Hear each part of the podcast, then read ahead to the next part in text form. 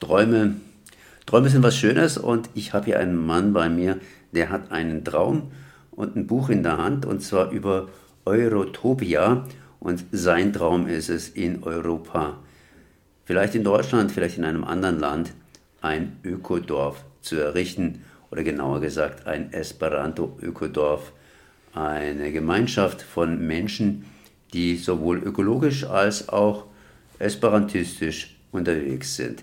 Ich begrüße erstmal Walter. Hallo, guten Tag, liebe Hörer. Wir sind gerade hier auf dem Deutschen Esperanto-Kongress und äh, ich habe die Gelegenheit ergriffen, ihn einfach mal zu interviewen, sprich zum Projekt Eurotopia zu befragen, genauer gesagt natürlich auch zu seinem eigenen Projekt hier, das entsprechend Menschen zusammenfügen soll, die zusammen leben, zusammenarbeiten und auch offen sind für andere Menschen, die ja eben hier die Freiheit lieben, beziehungsweise einfach so lieben wollen. Walter, na, wie kommst denn du auf die Idee, hier so ein Esperanto-Village, eine Esperanto-Stadt, Esperantista Urbo, oder wie soll ich es ausdrücken, ja, wie hast du das Projekt überhaupt genannt? Äh, allgemein gesehen äh, wünschen wir uns ein Esperanto Villaggio, das heißt ein Ökodorf, was speziell auf Esperanto-Sprecher und Esperanto-Lerner ausgerichtet ist. Mhm. Das heißt also praktisch offen für, für Neulinge. Ganz recht, ja. Denn Esperanto ist ja eine sehr schöne Sprache, eine logische Sprache, äh, die auch das Erlernen weiterer Fremdsprachen sehr erleichtert. Und wir möchten Menschen die Gelegenheit geben, diese Sprache als Hobby vorwiegend kennenzulernen. Und dafür wünschen wir uns eine dauerhafte Ansiedlung von Esperantisten in Europa, ähm, die auch weit und groß und offen und reichhaltig genug ist, viele Gäste aus Europa und auch aus der ganzen Welt zu empfangen.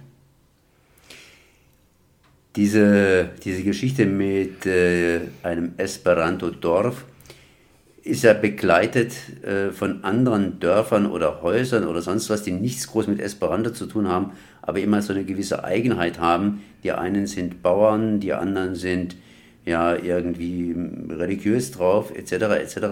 Ähm, das ist eine ganz äh, komplexe Gemeinschaft. Kannst du, kannst du ein paar Sachen zu dieser komplexen Gemeinschaft sagen, die ja eigentlich keine Gemeinschaft ist, aber nur irgendwie so ein ähnliches Ziel hat, dass Menschen zusammenleben, die was Gemeinsames machen wollen, was sich so unterscheidet zum Rest der Gesellschaft oder so. Ja, sich zu Gemeinschaften zusammenzuschließen ist ja keine neue Erfindung, sondern wird von Menschen, von Familien und Stämmen schon immer betrieben. Nicht nur in Klöstern und in kleinen Dörfern findet die Ballung von Menschen statt. Äh, die reine Ökodorfbewegung ist natürlich noch nicht so alt, nennen wir vielleicht mal Findhorn oder Dammernhur, die durchaus 50 Jahre alt sind etwa heutzutage, äh, wo die Menschen mit einer Art neuem Anspruch sich verbunden haben, um gemeinsam zu leben, gemeinsam zu denken und gemeinsam zu wirken. Und in diesem Buch Eurotopia, was auch in der Gemeinschaft sieben Ländern gedruckt wird, ähm, sind etwa vielleicht insgesamt 500 europaweite äh, Ökodörfer vorgestellt, davon in Deutschland vielleicht 150. Das heißt, Deutschland ist eigentlich ganz gut besetzt mit Ökodörfern, während andere Länder, so wie Griechenland, vielleicht nur eine Handvoll haben. Andere Länder, Spanien, Portugal, Dänemark, haben dann schon ein paar mehr. Aber Deutschland ist eigentlich ganz gut übersät mit Gemeinschaften, das heißt Gruppen von 10 bis 200 Menschen, die gemeinsam vielleicht eine Burg, ein Schloss, ein altes Hotel, ein Landgut, ein Bauernhof gekauft haben, dies gemeinsam finanziert haben und dann mit unterschiedlichsten Ansprüchen auch gemeinsam betreiben zum Beispiel mit der Landwirtschaft, mit einem Seminarbetrieb oder auch als reiner Handwerksbetrieb. Also kein Ökodorf ist wie das andere. Du hast jetzt gerade den Begriff Ökodorf verwendet, allerdings dann eben auch gesagt, dass es nicht nur sich um landwirtschaftliche Betriebe handelt, sondern auch handwerkliche Betriebe. Das heißt, es sind ja ganz unterschiedliche Ansätze. Mir ist jetzt augenblicklich so auf den ersten Blick, aufs erste Hören nicht so ganz klar, was hat Handwerk mit Öko zu tun? Ja, Ökodorf ist schon ein weiter Begriff, der nicht, nicht unbedingt voraussetzt, dass alles voll progressiv ökologisch stattfindet. Nur der Anspruch ist erstmal da, nachhaltig zu sein und etwas moderner, etwas menschlicher, liebevoller, freundschaftlicher, friedlicher als der Rest der Gesellschaft. Jetzt äh, zurück zu deinen Ursprüngen. Das heißt, du, du hast Kontakt gehabt oder irgendwie Kontakt gekriegt zu solchen Ökodörfern, genauer gesagt Ökodörfern, Ökohäusern, Ökogemeinschaften, die eben versuchen, anders zu leben und bist dann auf die Idee gekommen, hier ein Esperanto, eine Esperanto Villaggio zu gründen. Das ist noch ganz, ganz, ganz am Anfang sozusagen der Ursprung. Was hast du bisher unternommen, beziehungsweise was kannst du unternehmen, um so ein, fangen wir einfach mal an, vielleicht mit einem Haus, mit einem Haus und dann lassen wir weitere Häuser dazu wachsen, ins Leben zu rufen. Und wie packst du das Ganze an? Also die Öko-Dorf-Bewegung habe ich etwa vor sieben Jahren kennengelernt. Seitdem war ich auf fünf Gen Global Eco Village Network Konferenzen in Europa. Jedes Jahr findet diese Konferenz in einem anderen europäischen Land statt. Dieses Jahr 2023 wird es in der Nature Community in Bayern sein. Und dort habe ich die Vorteile von Gemeinschaft insofern kennengelernt, die Freundschaften ähm, mein Entschluss, selber irgendwann einmal in einer Gemeinschaft anzukommen, bestand eigentlich schon früher. Ich komme ja nun auch ins Rentenalter und denke mir, dass es erheblich angenehmer ist, in einer befreundeten Gruppe von gleichgesinnten Menschen oder auch unterschiedlich gesinnten Menschen zu leben, Konflikte miteinander zu lösen und sich im kleineren Kreis arbeitsteilig zu betätigen. Und aus diesem Kennenlernen der Ökodörfer entstand durch meine gleichzeitige Neigung zum Esperanto dann die Idee, ähm, ein Esperanto-Ökodorf zu machen, wobei ich dann feststellte, dass es so eine Initiative auch schon gab. Das heißt, es gibt auch eine Facebook-Seite zum Beispiel, Esperanto Villaggio. Das heißt, die Idee ist jetzt nicht unmittelbar von mir, sondern die wird schon Jahre betrieben. Allerdings bisher nur auf gedanklicher Ebene, weil es ja noch kein Esperanto-Ökodorf in Europa gibt. Hast du dazu irgendwie ein Beispiel? Also ich habe jetzt dieses Esperanto Village auch zum ersten Mal insofern gehört, weil äh, es gibt ja andere Gemeinschaften, Bona Espero, die sich eben ja darum kümmert, dass in Brasilien hier Waisen, Halbwaisen beziehungsweise in einer Steppenlandschaft eben entsprechend Schulunterricht äh, erzeugt wird. Ähm, was hat es mit diesem Ökodorf, mit diesem virtuellen mehr oder weniger Ökodorf auf sich?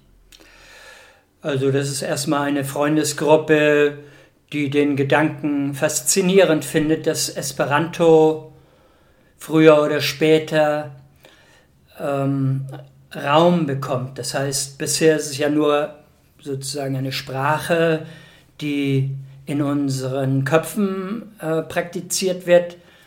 Und es gibt natürlich schon in Europa viele Häuser und Treffen, die nicht unbedingt in eigenen Häusern durchgeführt werden. Aber dieser Bewegung der Esperanto-Sprecher jetzt wirklich hektarweise also Land zu geben, Bewohnung zu geben, eine verbindliche Struktur zu geben. Also der Gedanke ist schon faszinierend und wir denken darüber nach und sprechen darüber und versuchen auch Planungen einzuleiten. Allerdings sind die Kräfte dahinter noch nicht gerade gewachsen. Aber wir sind da zuversichtlich, dass Esperanto auch früher oder später äh, Raum bekommt.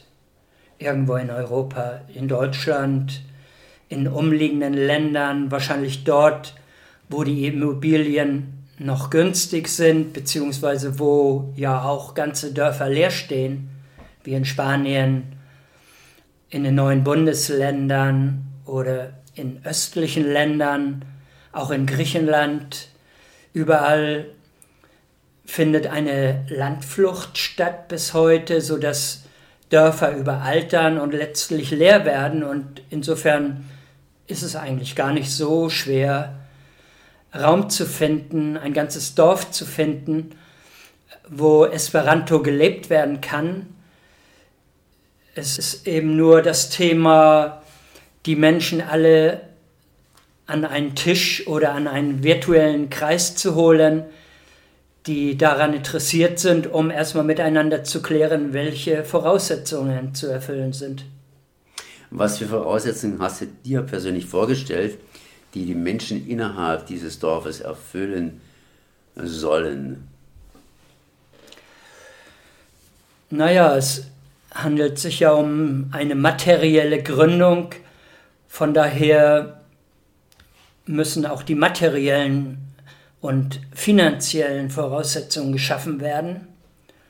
Also auch wenn Immobilien in den Regionen sehr billig sind und man vielleicht schon einen recht großen Resthof mit fünf Hektar und einigen älteren Gebäuden für eine halbe Million Euro kaufen kann, ähm, ist es trotzdem natürlich nicht einfach, ein Dutzend Menschen auf so ein Ziel hin zu fokussieren, weil jeder unterschiedliche Vorstellungen hat von der Region, in die er gerne möchte, von der Umgebung, in die er möchte, in welchem Standard er leben möchte, wie viel er einbringen kann und was er dort später macht.